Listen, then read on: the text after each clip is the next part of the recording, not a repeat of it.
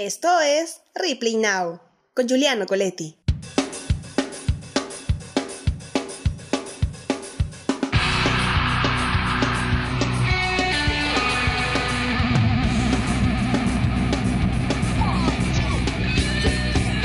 Hola gente, ¿qué tal? ¿Cómo están? Sean bienvenidos a Replay Now. Mi nombre es Giuliano Coletti y hoy los estaré acompañando hasta el término de esta edición.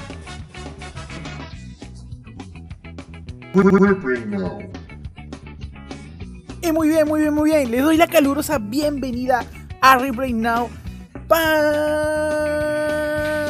ver si están conmigo. Ya sea buenos días, ya sea buenas tardes o ya sea buenas noches.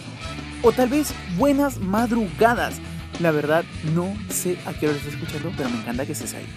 Muy bien, el día de hoy hablaremos de un tema que en lo particular está causando mucho revuelo en todo el mundo. Y no hablo del COVID-19. Sino de- hablo de aquellos sucesos que están pasando en todos los países del mundo. ¿Te preguntas qué es? Y sí, ese es el tema, que te dé curiosidad de saber qué es lo que esté más allá de nosotros. Si hay vida, si no hay vida, quién nos observa. Y para eso, para eso, el día de hoy vamos a hablar de avistamientos ovnis. Así que te traigo tres historias obvio son reales. Así que, ¿comenzamos? Nuestra primera historia llega gracias a BM de 20 años desde Lima, Perú. Tendría prácticamente unos 14 años. Y recuerdo que eran las 9 de la noche. Esa hora siempre la recuerdo porque era la hora en la que salía con mis amigos. Ese día fuimos a un parque que está frente a mi casa y hay un murito donde siempre nos sentábamos. Entonces recuerdo que ese día estábamos sentados de lo más normal con mi amiga Estrella, pero no sé por qué, pero sentí una inquietud de mirar al cielo. Así, de mirar al cielo.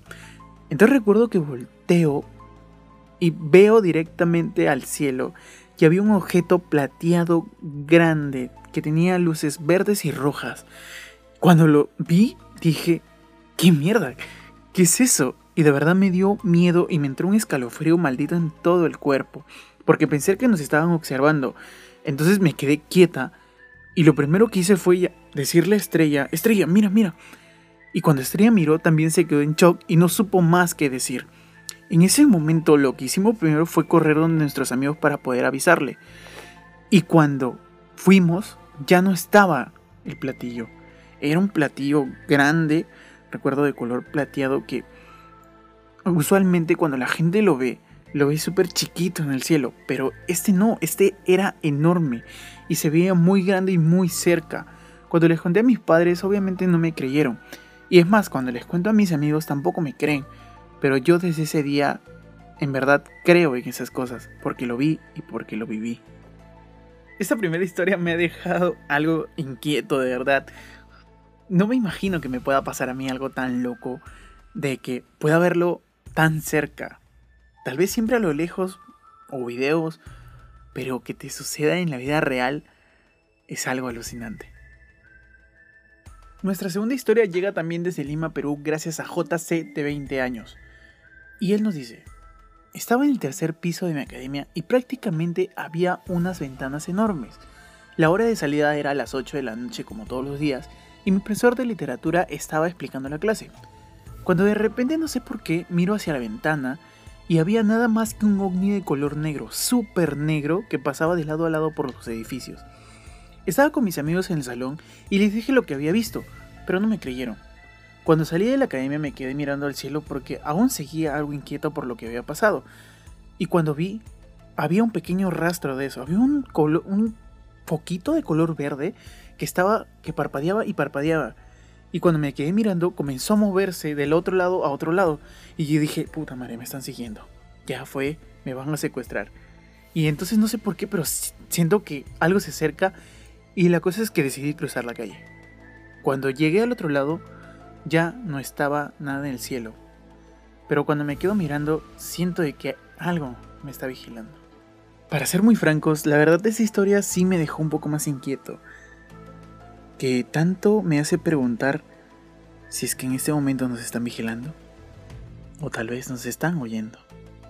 Esta tercera historia nos lleva hasta Chosica gracias a MC de 35 años. Un sábado me encontraba con mi familia en Chosica por motivo que teníamos una parrillada.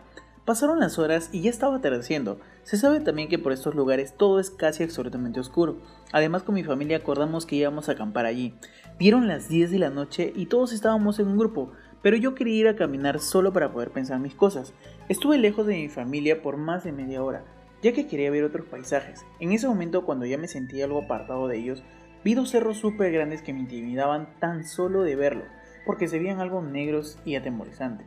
Cambié la mirada para otro lugar, pero también sentí claramente que algo subía por uno de ellos. Es como si mi subconsciente me decía que voltee. Entonces eso hice. Miré hacia los cerros y era un animal subiendo por ahí. Pensé que era un perro, así que medio asustado volteé nuevamente a donde estaba mirando antes y de pronto atrás de uno de los cerros sale un objeto volador con forma octagonal color verde. Y ahí sí me cabré, tanto que mi cuerpo me llevó hacia atrás con la boca y sumamente asustado no me salía la voz ni nada. Ese ovni hacía como que palpitaba en su color y se bajó nuevamente pero atrás del cerro. Yo rápidamente me largué corriendo a mi familia y les conté todo lo que había visto, pero ninguno de ellos me daba la credibilidad que lo que yo había visto. O sea, si era cierto o no. Luego de eso, mi abuela me dio un poco de agua para poder calmarme y me dijo, yo también los vi. Fui detrás de ti cuando decidiste apartarte del grupo de la familia.